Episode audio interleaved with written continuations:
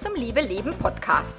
Dem Podcast, in dem sich alles um echte Liebe dreht, um aufregende und aufgeflogene Affären, ein langes und leidenschaftliches Liebesleben und Beziehungen, die erfüllend sind und in die du dich gerne investierst.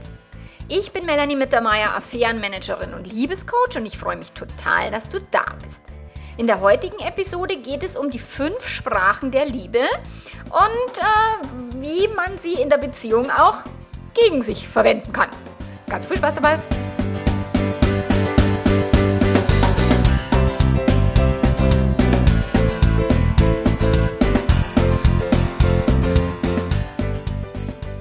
Okay, die fünf Sprachen der Liebe. So, jetzt ist es wirklich ein Standardwerk in der Paarberatung, in der Paartherapie.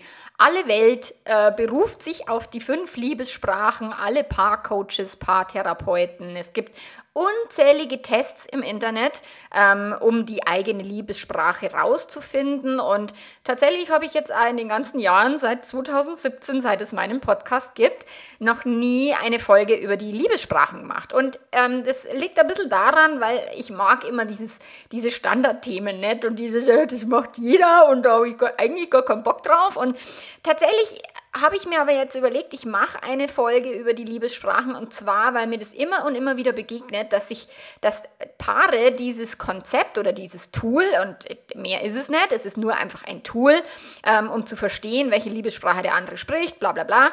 Ähm, aber wie die Paare oder manche PartnerInnen dieses Tool nutzen, um es eben gegen den Partner zu verwenden oder gegen die Partnerin und gar nicht da, dafür nutzen, um mehr Verständnis, mehr äh, Gelassenheit und Entspanntheit rein, reinzubringen. Und das ist eigentlich die Idee hinter den fünf Liebessprachen. Und ich meine, was steckt da dahinter? Also am Anfang einer Beziehung ist man halt so super frisch verliebt, die Hormone tanzen Samba und Lambada und es ist alles super toll und man kommt kaum aus dem Bett und man spricht alles alle Liebessprachen fließend vorwärts, rückwärts und, und äh, von hinten. So. Und wenn dann halt die Verliebtheitshormone den Körper verlassen und die Beziehung äh, den Übergang in eine richtige Beziehung schaffen soll und will, und ich meine, Verliebtheit dauert maximal zwei Jahre, also ungefähr drei bis 18 Monate. In Affären ist die Verliebtheitsphase immer noch ein Stück weit länger, künstlich aufrechterhalten durch diese ganzen ähm, Mangel- und Belohnungshormone, die in Affären stattfinden. So, aber nach spätestens spätestens zwei Jahren, zweieinhalb Jahren ist quasi die, die Hormonluft ein bisschen raus und die Partnerschaft muss sich zusammenruckeln und auf eine wirklich stabile und echte Basis gestellt werden. So, und wenn man dann eben rausfindet, dass der Partner tatsächlich gar nicht alle Liebessprachen so, so äh, fließend spricht, wie man das vielleicht in der Verliebtheitsphase noch gedacht hatte, so weil das Thema Geschenke schenken oder das Thema ähm, Zärtlichkeit, ich meine, das sind Dinge, die dann ein Stück weit nachlassen in Länge längeren Beziehungen, die Menschen sich nicht mehr so viel Mühe geben und die PartnerInnen dann anfangen, sich eben nicht mehr so geliebt zu fühlen. Und ich vergleiche das ja immer wie so ein, so ein Pflänzchen. Man ist, so ein, man ist irgendwie eine Pflanze, eine Blume, die braucht halt gewisse Dinge wie Dünger, Wasser, Sonnenlicht, ähm, Raum, um sich zu entfalten und zu blühen. Ähm, solche Dinge und äh, manchmal in langen Partnerschaften oder oft in langen Partnerschaften vergessen die PartnerInnen sich gegenseitig halt Raum zu geben oder sich gegenseitig weiter Dünger, Wasser, Sonnenlicht zu geben. Also sie machen sich eben weniger Komplimente, sie bemühen sich nicht mehr so sehr um Zeit zu zweit, vor allen Dingen wenn Kinder da sind. So, dann wird die Beziehung halt mehr zu einer Selbstverständlichkeit, was auch gehirntechnisch absolut Sinn macht, okay? Deswegen auch bei den Liebessprachen, da dürfen wir immer trotzdem auch noch unser Gehirn und die Gehirnforschung ein bisschen mit äh, im Blick haben, ähm, weil nur die Sprache zu sprechen oder zu, zu, verstehen, welche Sprache, um welche Sprache es geht, damit ist es halt nicht getan, so, weil wenn das Gehirn noch in der, äh, eben in der Findungsphase der Beziehung ist und sagt, oh, ich muss mich echt ins Zeug legen, damit die Person wirklich bei mir bleibt, so, dann sind Menschen sehr viel kreativer in allen Liebessprachen, als sie es dann halt sind im Laufe der Zeit, Zeit, weil das Gehirn will dann Energie sparen. Und wenn dann immer die Notwendigkeit gegeben ist, sich wirklich ähm, reinzulegen, dann tut das Gehirn das halt auch nicht mehr. Und deswegen ist auch, sind die Liebessprachen, ist es kein, ähm, ja, mein Partner gibt sich keine Mühe oder meine Partnerin, sondern es ist halt wirklich, das Gehirn möchte Energie sparen, den schnellen Lustgewinn bekommen, Schmerz vermeiden, und all das. So, und wenn man sich dann eben im Laufe einer Partnerschaft halt nicht mehr so geliebt fühlt, dann hilft halt dieses, dieses Tool oder dieses, dieses Konzept der fünf Sprachen der Liebe, weil es dadurch ein bisschen klarer wird, okay, wie drückt denn jeder von uns seine oder ihre Liebe aus. Und die fünf Sprachen, ich mache das jetzt relativ kurz, weil ich meine, da gibt es im Internet, mach einfach fünf Sprachen der Liebe und du kriegst alles, ähm, äh, was du dazu wissen musst. Und du kannst auch das Buch kaufen von dem Gary Chapman.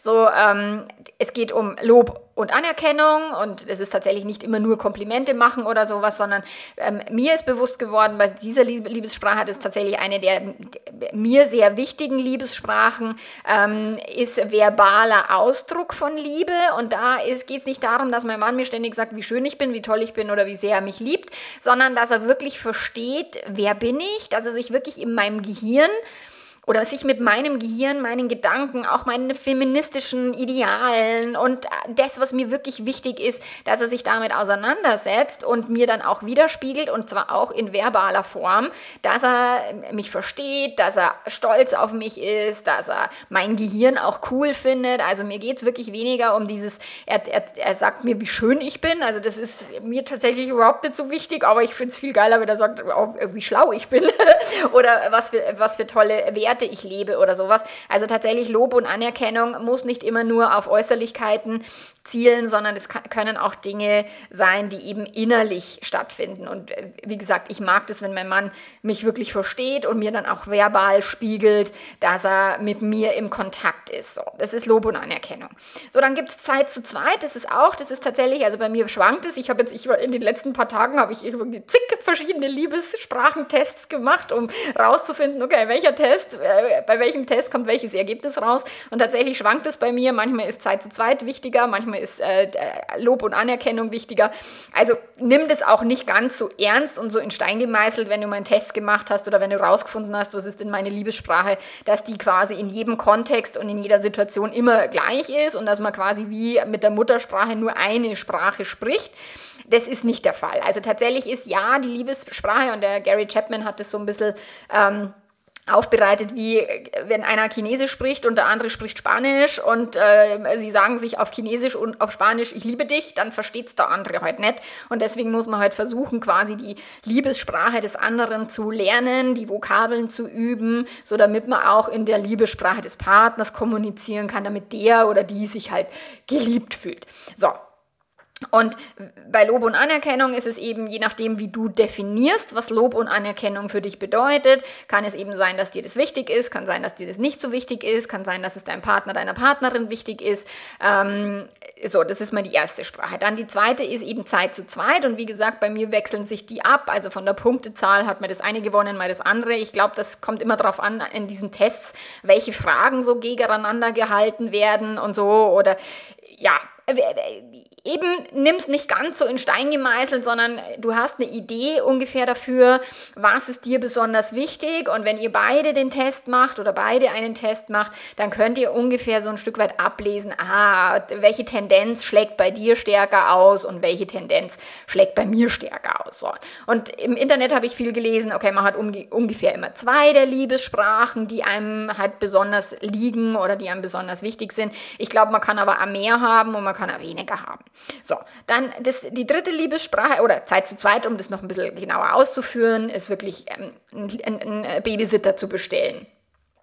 Die Kinder zu verräumen. Und ähm, ins Restaurant gehen, nur zu zweit, also nicht ständig nur mit Freunden irgendwie was unternehmen, damit man ja auch nicht irgendwie allein sein muss, sondern wirklich so ein Ich möchte mit dir Zeit verbringen, lass uns spazieren gehen, lass uns ähm, ein schönes Essen haben, lass uns ähm, auch nur zu zweit vielleicht auf dem Sofa rumschlumpfen und ähm, die Lieblingsserie schauen, auch das kann Zeit zu zweit sein, aber auch darüber dürft ihr euch natürlich unterhalten, was bedeutet denn für dich Quality Time und was bedeutet die Quality Time für deinen Partner, weil auch schon innerhalb der Liebessprachen ist, gibt es verschiedene Bedeutungen in verschiedenen Gehirnen und deswegen darf man da ein bisschen auch wirklich differenzierter auf diese Liebessprachen schauen und nicht so plakativ, ähm, wie das halt in dem Buch dargestellt wird. So, dann die dritte Liebessprache, das ist die, die ich überhaupt nicht kann und die auch mein Mann nicht sehr gut spricht. Und da haben wir Glück, weil wir beide die nicht äh, sprechen und uns beiden das nicht wichtig ist. Da geht es um Geschenke von Herzen. Und natürlich freue ich mich, wenn mein Mann mir Blumen mitbringt. Oder wenn wir, wenn, ich freue mich wie ein Schnitzel, wenn ich mal eine coole Idee für ein total geiles Geschenk für meinen Mann habe. Das passiert aber irgendwie einmal im Jahrzehnt. Also das ist wirklich super selten. Oder wenn mein Mann mal eine super Idee hat, als wir umgezogen sind nach Bad Aibling, hat er mir ein ganz, ganz, ganz tolles Stadtfahrrad gekauft. Und da hat er so eine Freude gehabt, so weil er da diese Idee gehabt hat. Aber die Ideen, die sind bei uns relativ rar gesät und die haben wir nicht oft. Und das ist aber nicht schlimm, weil uns das nicht wichtig ist. So. Dann die Liebessprache Nummer vier ist Hilfsbereitschaft, also dieses den Partner unterstützen, ähm, ihm oder ihr etwas abnehmen, vor allen Dingen, wenn man vielleicht sieht, ähm, die Person ist gestresst oder hat eh schon so viel um die Ohren, hey komm, gib mal mir diesen Task oder ich weiß, dass du das total ungern machst und mir macht's nichts aus, ähm, her damit. So, also diese Unterstützung ähm, kann für den einen total wichtig sein und die andere Person bemerkt es gar nicht. Also mir ist auch das sehr wichtig. Also ich merke schon auch, dass ich tatsächlich in, in diesen Liebessprachen bis auf Geschenke schenken ist mir wirklich total wurscht. Aber in den anderen Liebessprachen, die sind mir schon alle vier wichtig. Ähm, und Hilfsbereitschaft, ich genieße es total, wenn mein Mann meine Buchhaltung macht und es ist jetzt gar, eigentlich gar nicht Hilfsbereitschaft, sondern er ist ja mein Mitarbeiter und das ist sein Job. Aber trotzdem fühle ich mich geliebt, wenn er das macht. Also das ist für mich total toll. Oder wenn er mir Essen macht oder wenn er eben mit unseren Kindern irgendwie was in der Schule klärt, wo ich sage, oh Gott, da habe ich ja gar keinen gar kein Peil oder da will ich mich gar nicht damit auseinandersetzen. Solche Sachen. So, dann die fünfte Liebessprache ist Zärtlichkeit. Und Achtung, auch hier aufpassen, ähm, nur weil der Partner ständig vögeln will, heißt es nicht, dass seine Hauptliebessprache Zärtlichkeit ist. Äh, es kommt halt auch so ein Stück weit drauf an, ob der Partner, die Partnerin auch während des Tages Körperkontakt sucht, ob man eben beim Serie schauen irgendwie Körperkontakt hat und sich zusammen kuschelt oder jeder irgendwie an einer Ecke der, der Couch rumliegt. So ähm, streicht er oder sie dir über den Rücken, wenn er vorbeigeht, ähm, solche Sachen. Also das ist wirklich, das sind so kleinere Zärtlichkeitsgesten, aber klar, ein ausgeprägter Sex, Sexualtrieb oder, oder ein Bedürfnis nach Sex kann natürlich auch auf eine Liebessprache der Körperlichkeit deuten. Aber wie gesagt, immer differenziert betrachten, immer auch sagen, was heißt denn Zärtlichkeit für dich? Das ist, als mein Mann und ich, als wir uns kennengelernt haben früher, das fand ich so lustig, weil ich habe ihn dann halt so gestreichelt und aber mal so ein bisschen abwesend und da hat er zu mir gesagt, äh, du machst mir gerade ein Loch in meinen Oberarm, kannst du das lassen? Und ich dachte, ich wäre so besonders zärtlich und fand das irgendwie toll. Und er sagt, äh, nein, das ist nicht toll. also auch das wirklich ähm, zu klären, was bedeutet Zärtlichkeit für dich, was macht dir Spaß in der Körperlichkeit, was tut dir gut, wie fühlst du dich geliebt, wenn Zärtlichkeit denn eine Liebessprache wäre. So, und du kannst, also ich verlinke tatsächlich hier äh, in den Show Notes einen äh, Test der Liebessprachen, den fand ich ganz cool, weil der hat eben alle äh, mit einem unterschiedlichen Punktegrad versehen und man sieht halt, okay, die Liebessprache hat die Punkte, die Liebessprache hat die Punkte und ist nicht nur das eine ausgeschmissen wird, sondern es werden tatsächlich wird das, die komplette, ähm, die kompletten fünf Liebessprachen mit einer gewissen, mit einem gewissen Ranking versehen. Das fand ich jetzt ganz, ganz äh, sinnvoll und hilfreich hilfreich, um das einfach so ein bisschen nachzuvollziehen. Aber wie gesagt, es kann sein, dass sich das im Kontext verändert. Es kann sein, dass sich es von der Situation verändert. Und ich habe auch auf Instagram gefragt, ähm, was habt ihr denn für Fragen zum, zum Thema Liebessprachen und dann kam eben auch eine Frage, mein Mann hat seine Sprachen seit meiner Affäre geändert. Wie erklärst du dir das? Als Nachtrag, liebevolle Worte und Nähe wurden weniger und jetzt ist es mehr Hilfsbereitschaft.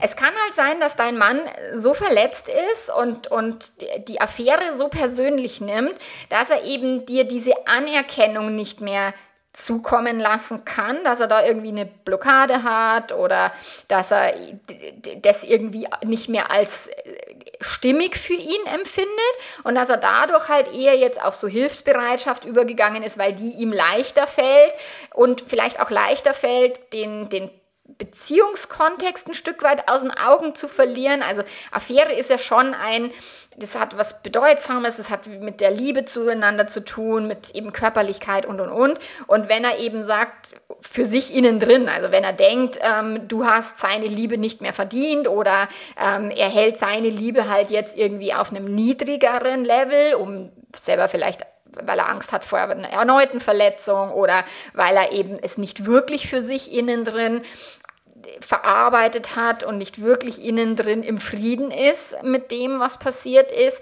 dann kann es eben sein, dass er sich in irgendeiner Form zurückhält, was ihm vorher halt leichter gefallen ist, seine Liebe dir gegenüber auszudrücken und was ihm jetzt halt schwerer fällt. Und wenn er jetzt eben mit Hilfsbereitschaft Liebe ausdrückt, ich würde tatsächlich mit ihm drüber sprechen. Also wenn äh, du mir zuhörst und wenn dich das betrifft, ähm, und vielleicht ist es ja, geht es ja jemand anders auch so, dass sich die Liebessprache verändert hat oder der Umgang miteinander sich verändert hat, dass sie einfach, wenn möglich, eben drüber sprechen.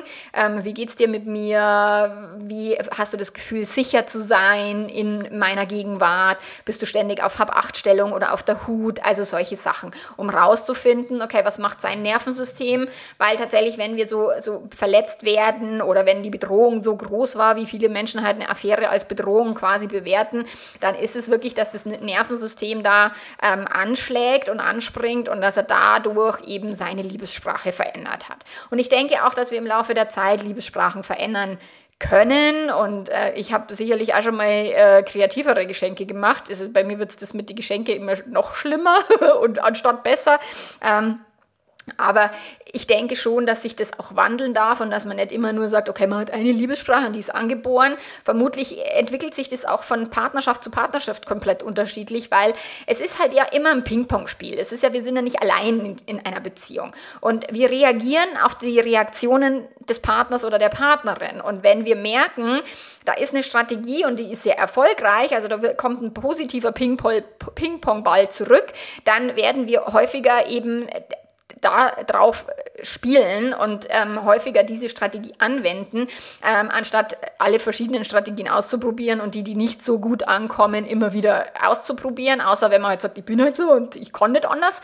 Aber letzten Endes trainieren wir als Paare, miteinander dieses Ping-Pong-Spiel und es hat quasi so eine ganz eigene Note in jeder Paarbeziehung. Und deswegen ist eben auch die Liebessprachen, ich glaube nicht, dass es was ist wie eben Muttersprache und so bist du halt aufgewachsen, ähm, wobei sich natürlich die Liebessprache auch aufgrund von, von Erziehung ausbilden. Also ich habe ähm, eine Freundin, die, die wurde als Kind nie umarmt oder ich habe tatsächlich mehrere Menschen in meinem Umfeld, die ähm, in, in ihren Ursprungsfamilien, wo keine körperliche Nähe stattgefunden hat. Und die tun sich auch immer noch als Erwachsene schwer, ähm, körperliche Nähe auszuhalten und die zu geben.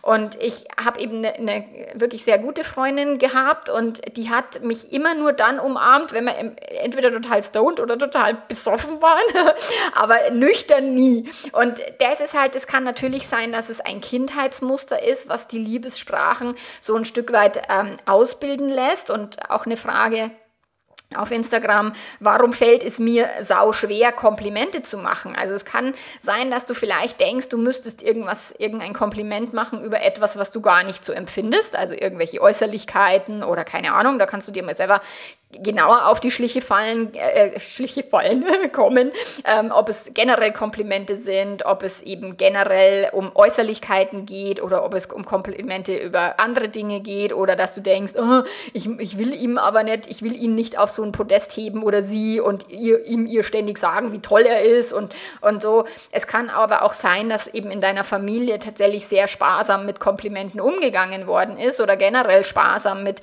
mit äh, verbalem Liebes Ausdruck, sodass du das halt auch nicht gelernt hast und dass dir das halt schwerfällt. Komplimente zu machen. Aber äh, wie, also ist es kein Problem an sich, würde ich sehen, weil dann ist es halt so. Dann ist es halt jetzt gerade nicht deine Liebessprache. Oder vielleicht hörst du gerne Komplimente, aber du kannst sie nicht geben. Ich meine, mein Mann macht mir mehr Komplimente als ich ihm.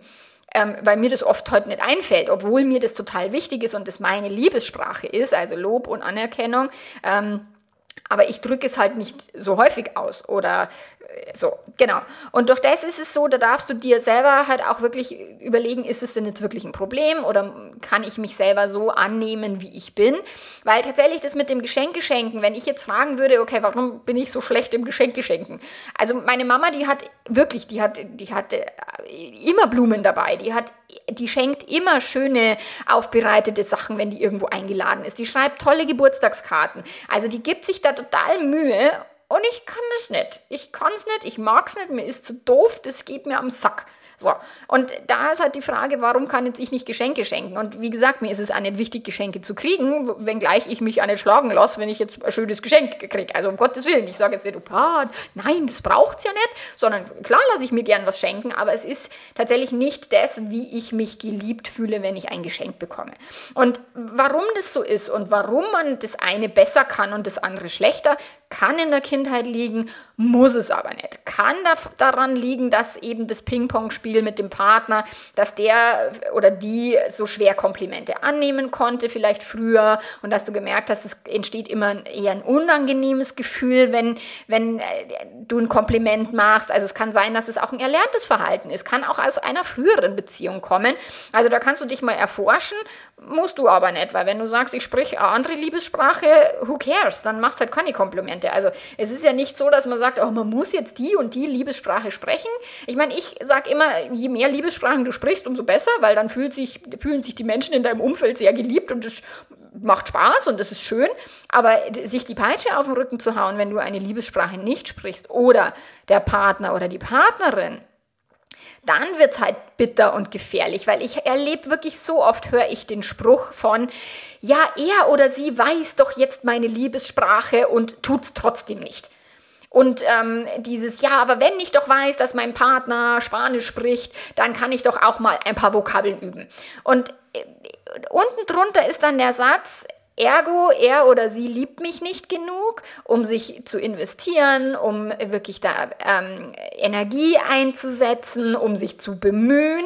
So, und damit schleicht sich dann eben dieser negative Glaubenssatz in die Beziehung ein, so, und dann wird viel, viel mehr darauf geachtet, ähm, ob der andere eben sich Mühe gibt oder nicht, beziehungsweise das Gehirn ist ja so, es will ja immer Recht haben und wenn du denkst, mein Partner, meine Partnerin gibt sich keine Mühe mit meiner Liebessprache, also liebt er mich nicht genug oder sie, dann wirst du all sein und ihr Verhalten daraufhin überprüfen, ob er oder sie dich genug liebt und im Idealfall bekommt dein Gehirn die Bestätigung, wusste ich's doch.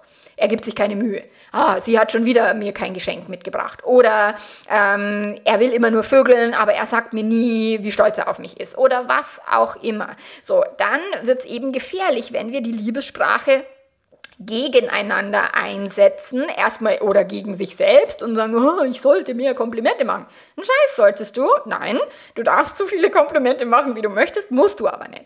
Und tatsächlich bin ich mal in einem, in einem NLP-Seminar gewesen mit ungefähr 45 Teilnehmer oder sowas und wir mussten, ich meine, das war relativ am Anfang beim NLP Practitioner. Wir mussten ganz bewusst einer Person im Raum ein ehrlich gemeintes Kompliment machen. Hey, und das war eine scheiß schwere Übung. Wir lernen das nicht, dass wir einfach mal Komplimente machen. Und wir haben, mein Mann war auch in demselben Seminar, also zeitversetzt, weil unsere Kinder damals so klein waren. Und mein Mann hat tatsächlich seitdem angefangen, ganz vielen Menschen auch beim, auf einer Bergwanderung oder sowas Komplimente zu machen. Und er hat dann festgestellt, die Frauen mögen gern Komplimente für ihr Outfit oder für ihr Aussehen und die Männer mögen gern Komplimente über ähm, ihr Material oder über die Leistung. Ähm, und auch damit kann man spielen und auch das kann man lernen und trainieren. Aber tatsächlich ist es meistens so in unserer Gesellschaft, dass wir eher gelernt haben zu meckern, beziehungsweise das Gehirn auch gerne negativ ist und, viel lieber rummeckert als Komplimente macht. Und wir auch uns nicht trauen, ein Kompliment zu machen, einer wildfremden Person beispielsweise, weil wir denken, dass wir dann irgendwie äh, bedürftig wirken oder vielleicht von der Person was wollen oder was auch immer. Aber tatsächlich auch im, im Restaurant oder so, der, der Bedienung oder dem Kellner ein Kompliment zu machen, das sind schon tolle Erlebnisse, weil die Menschen fangen wirklich an zu strahlen. Also da sind wir wieder beim Dünger und Wasser und Sonnenlicht auf die Pflanze. Also ich denke, uns allen tut es gut, wenn wir mehr Komplimente machen würden und mehr Komplimente bekommen würden. Aber ich denke, dass es halt auch nicht so easy peasy ist. Und du musst es nicht tun. Also du kannst es trainieren, du kannst es trainieren mit anderen Personen, wenn dir das mit deinem Partner schwer fällt oder deiner Partnerin. Ähm, aber wenn du sagst, es ist mir überhaupt nicht wichtig, wenn mir jemanden sagen würde, ich müsste jetzt mehr Geschenke machen, ich würde einen totalen Vogel kriegen. Oder wenn mein Mann jetzt sagen würde, ah Schatzel, du schenkst mir nie was und du musst mir mal mehr Geschenke machen und ich fühle mich nicht geliebt und du weißt doch jetzt, dass Geschenke meine Liebessprache sind. Angenommen, er würde das jetzt tun. Ich meine, ich, wie gesagt, ich habe Glück, weil mein Mann auch, also ich habe ihm zum 50 Geburtstag ein Backel Twix einbackelt, ähm, weil mir überhaupt gar nichts eingefallen ist, gescheit, da auf Fuerteventura, wo wir waren. Und mei, am Ende habe ich es dann auch für mich so akzeptieren müssen und da ist sicherlich die gesellschaftliche Erwartung, man sollte jetzt ein besonderes, tolles Geschenk haben, wenn der Partner 50 wird ähm, oder irgendwie eine tolle Tanzeinlage einstudieren oder ein Gedicht schreiben oder keine Ahnung. Und ich kann das nicht. Ich kann es nicht und ich mag es nicht und ich habe keinen Bock und deswegen, wenn mir jetzt irgendjemand sagen müsste, würde ich muss mehr Geschenke machen, dann kann ich mich sicherlich bemühen, also sprich Chinesisch oder Spanisch lernen, aber so richtig Spaß machen, würde es mir wahrscheinlich nicht. Und auch das ist so, so wichtig zu verstehen, ihr Lieben.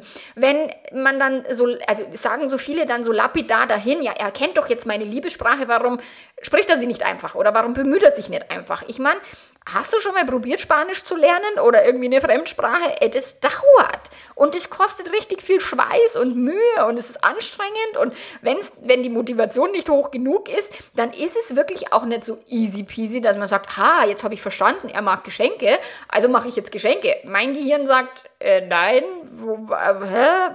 welches Geschenk? Keine Ahnung gib mir Gummibärli und ich backel die ein. Und by the way, mein, Mom, mein Mann schenkt mir zum Geburtstag öfter mal ein eingepacktes Backel Gummibärli, weil ich die so gern mag. so, also das ist so wirklich wichtig, weil damit können wir unsere Beziehungen total verhunzen, wenn wir eben diese kleinen giftigen Gedanken nicht mitkriegen und weil sie, sie, sie hören sich ja so toll an, so ein, hey, er könnte ja auch mal ein paar, paar Vokabeln üben oder sie ähm, und er oder sie könnte sich ja auch mal ein bisschen mehr Mühe geben. So, die Frage ist, warum kann die andere Person nicht einfach so sein, wie er oder sie ist und die Liebessprache sprechen, die er oder sie halt gut kann. Und ich meine, wenn du jetzt mit, einem, mit einer Person zusammen bist, die irgendwie überhaupt keine Liebessprache spricht oder irgendwie nur Hackstock ist und irgendwie so, dann würde ich mir überlegen, okay, kann man machen, muss man vielleicht nicht machen. Aber wenn du eben da wirklich genauer hinschaust, und darum geht es mir eben bei den Liebessprachen, es geht nur darum, Bewusstheit zu schaffen, vielleicht eben dahin zu gucken und, und zu verstehen, verstehen, dass der Partner halt nicht unbedingt dieselbe Sprache spricht, aber dann anstatt zu sagen, er oder sie muss jetzt die Sprache lernen, kannst du sagen, okay, vielleicht fühle ich mich dann ein Stück weit besser angenommen und geliebt, wenn ich eben verstehe, dass Hilfsbereitschaft seine ihre Liebessprache ist und er und sie mir andauernd hilft. Also es ist sicherlich das Bewertungssystem in deinem Gehirn, was dafür sorgt, ob du dich geliebt fühlst oder nicht und nicht die Liebessprache, okay?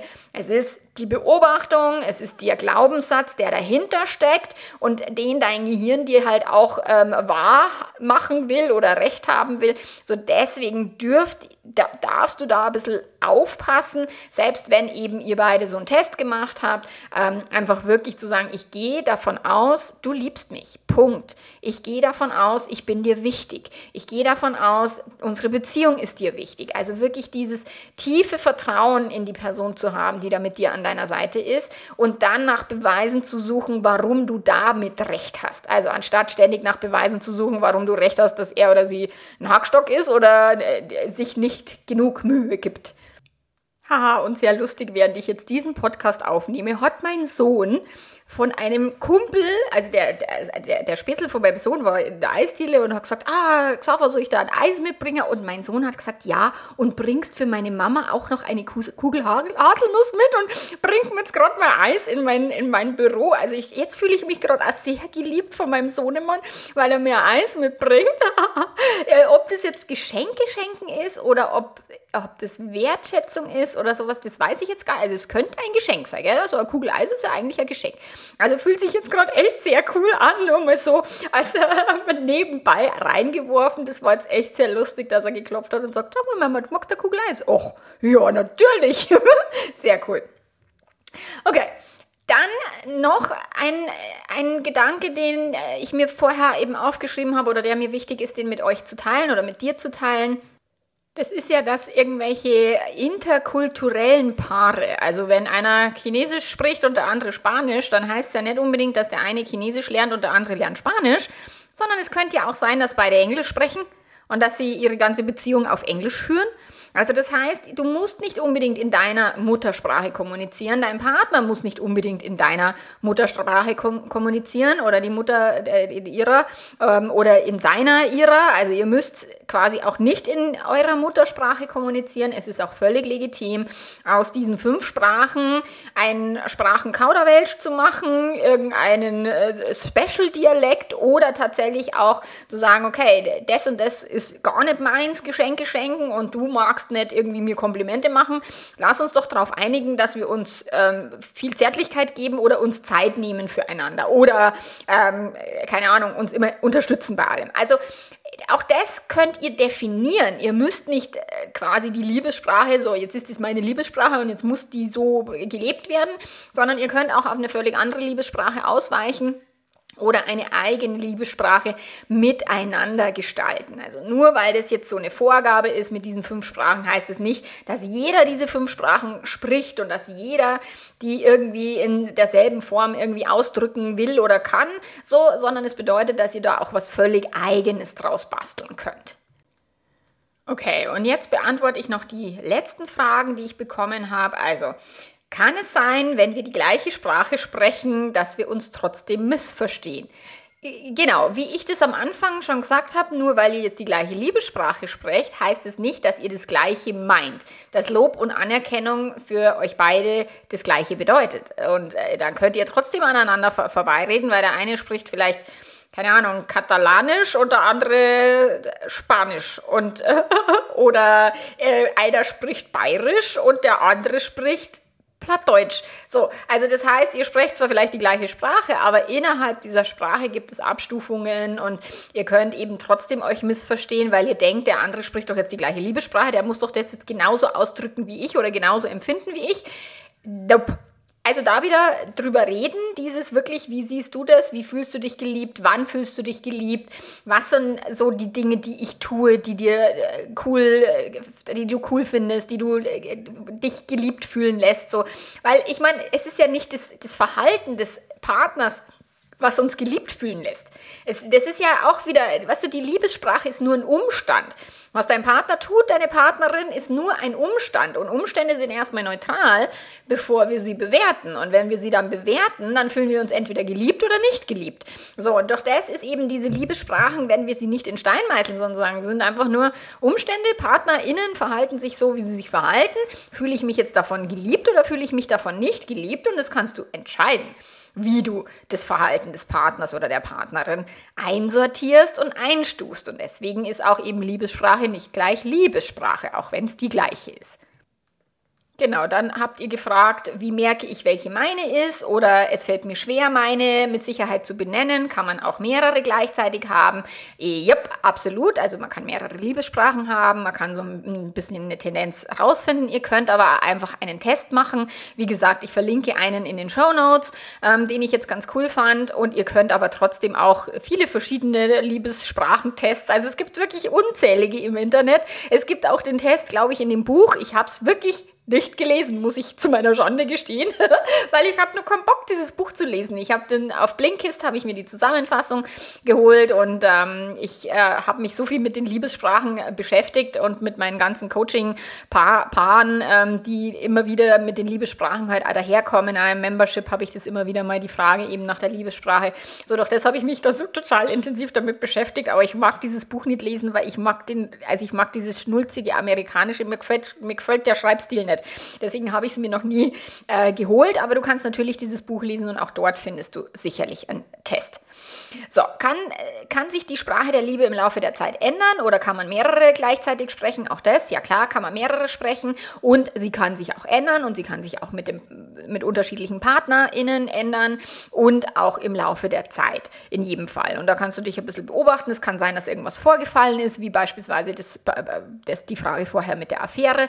Es kann aber sein, dass nichts vorgefallen ist, das Gehirn einfach nur ein bisschen bequemer geworden ist im Laufe der Zeit oder tatsächlich, dass Zärtlichkeit vielleicht nicht mehr gar so wichtig ist und man nun gedacht hat, das wäre die Liebessprache, aber sie ist es gar nicht so wirklich. So, das, ähm, ja, genau. Dann kann die Liebessprache bezüglich des Partners eine andere sein als bezüglich der Affäre. Ja, kann, aber damit, also ich gehe dann immer nicht davon aus, dass es wirklich um die Liebessprache geht, die auch nach fünf oder zehn Jahren in einer Beziehung noch stattfindet, sondern es geht dann wirklich um Gehirnvergiftung, um Dopamin. Und wenn in einer Affäre werden so viele Hormone ausgeschüttet, die uns so wahnsinnig kreativ werden lassen. Also ich könnte mir vorstellen, dass ich die besten Geschenke mache, wenn ich einen Affärenpartner hätte und dem dann ständig Geschenke schenken würde. Also ich, als ich fremdverliebt war, da habe ich tatsächlich gemerkt, dass ich ständig eine Idee hatte, was ich dem Typen jetzt schenken könnte. Mal bitte Watson. Weil das halt wirklich so, die, dieses, diese Hormongewalt, die zündet halt alle Liebessprachen an. Und deswegen ist das definitiv etwas anderes, ob ich die Liebessprache jetzt in einer Langzeitbeziehung spreche und, und empfange oder ob ich die Liebessprache in einer Affäre spreche und empfange. So, und als letzte Frage, ähm, Trennungsgedanken, weil immer Nähe fehlt. Er ist hilfsbereit, aber kühl. Was ist richtig? Also tatsächlich kann ich dir nicht sagen, was richtig ist, weil richtig und falsch gibt's nicht. Du musst für dich entscheiden, wie wichtig dir Nähe ist, wie sehr du auf Nähe aber auch verzichten kannst und dann eben seine Hilfsbereitschaft als Liebessprache anerkennen kannst. Aber wenn du sagst, nein, für mich ist es zu wenig Nähe, dann ist ein Trennungsgedanke völlig fein. Ich meine, da kommt es natürlich darauf an, was hängt da noch dran. 27 Kinder, ein Haus und ein Hamster und ein Hund. Ähm, da ist halt die Frage, okay, welche Konsequenzen hat es, wenn du bleibst, welche Konsequenzen hat es, wenn du gehst.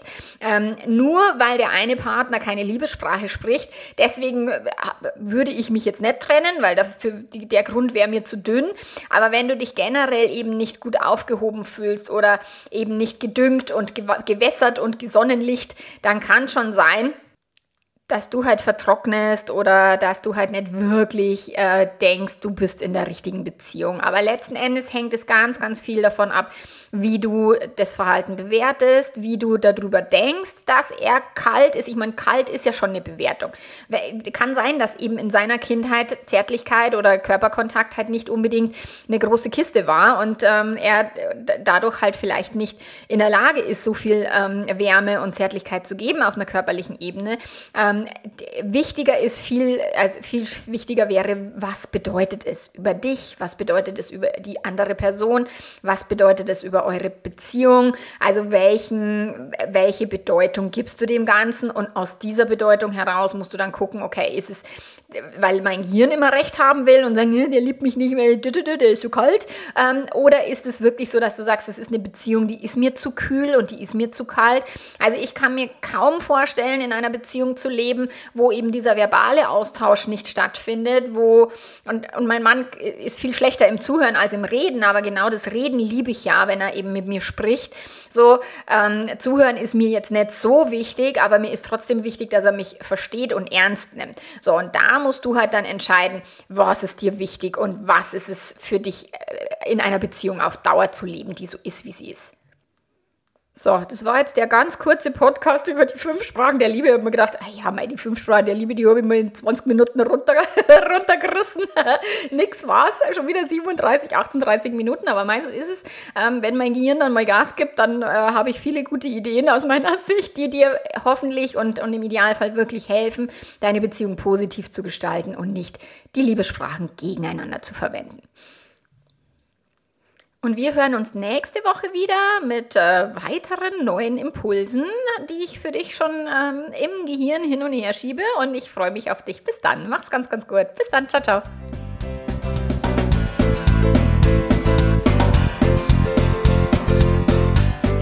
Wenn du konkrete Stüt Unterstützung brauchst, deine Beziehung zu verbessern, deine Gedanken über deine Beziehung zu verbessern, ähm, dein Leben zu verbessern, deine Liebe zu verstärken, dann empfehle ich dir, ins Liebe Leben Premium Membership zu kommen, wo wir gemeinsam alle trainieren, üben, Fragen beantworten, coachen, Workshops geben und, und, und, um eben zu verstehen, wie funktioniert Partnerschaft, wie funktionieren aber auch andere Beziehungen und wie geht es besser als das, was wir bisher gelernt haben. Vielleicht sehen wir uns. Bis dann, mach's gut. Ciao, ciao.